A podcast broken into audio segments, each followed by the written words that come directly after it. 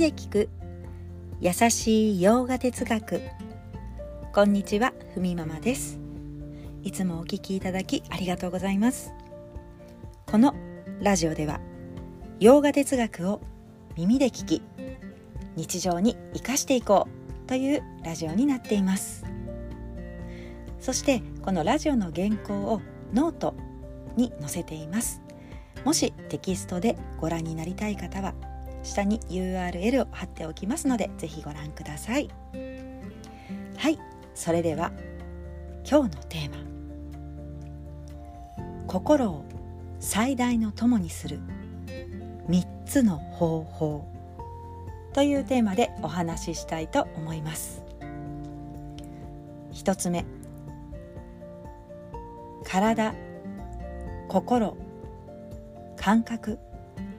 という道具を上手に扱うこと。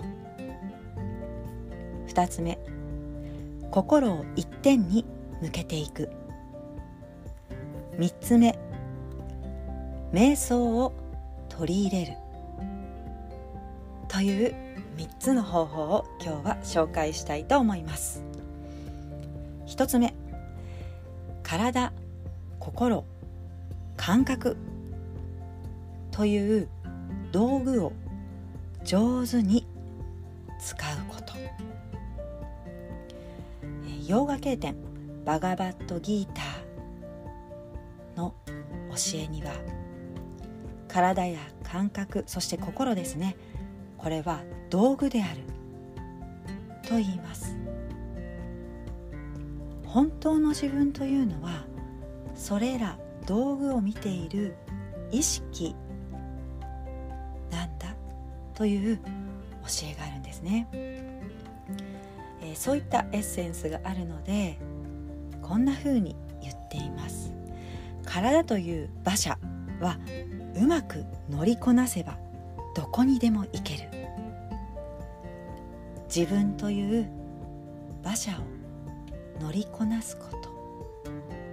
なんですね、まあ、急にこう馬車という言葉が出てきましたけれども、バガバットギーターの有名な挿絵で馬車に乗った人の絵があります、えー、イメージするなら、まあ、大きなちょっと黄金色の馬車をイメージしてみてください。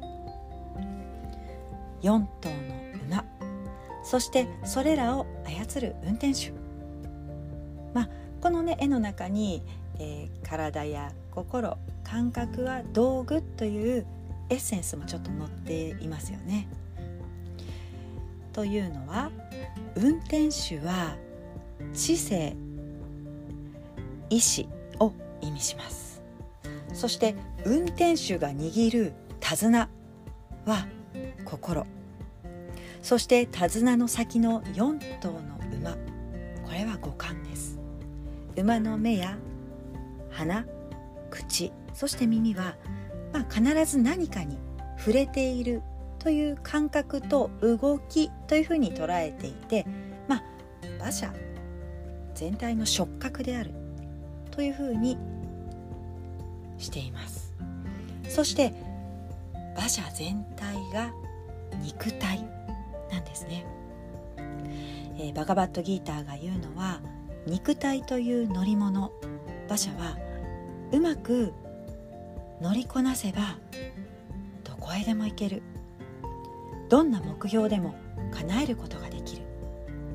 と言います。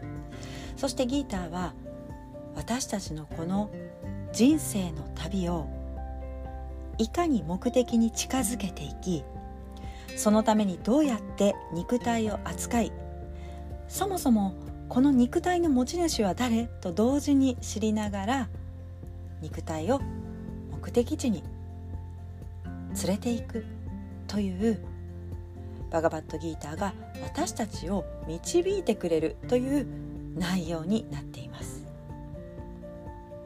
ちょっと一が長くなってしまいましたのでニートさんはねサクッとお話しします。2つ目。心を一点に向けていく。あ心が向いていない時しっかりその目指す方向に向けていく。あっちこっち動きやすい心を一方に向けていくように自分の意思で行う、まあ、例えば瞑想する時。ちょっとこう動きやすい心を自分の呼吸に向けていく。またはマントラに意識を向けるといったように。そして3番目。瞑想を取り入れる。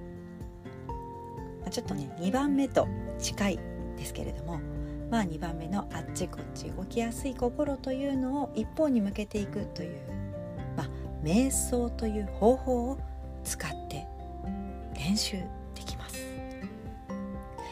自分の決めた対象にちゃんと心の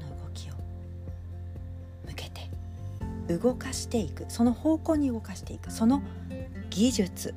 その練習を瞑想と言います、まあ、意思で扱っているということですね。ただ目を閉じている。だけではない。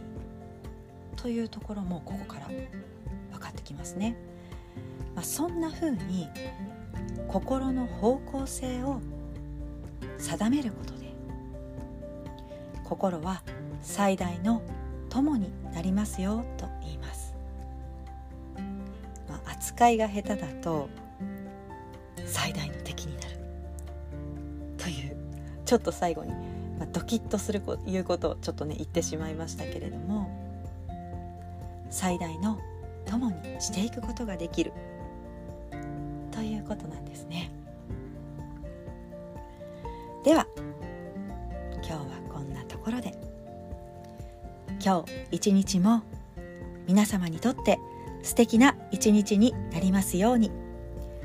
耳で聞く優しい洋画哲学ふみママラジオご清聴ありがとうございました。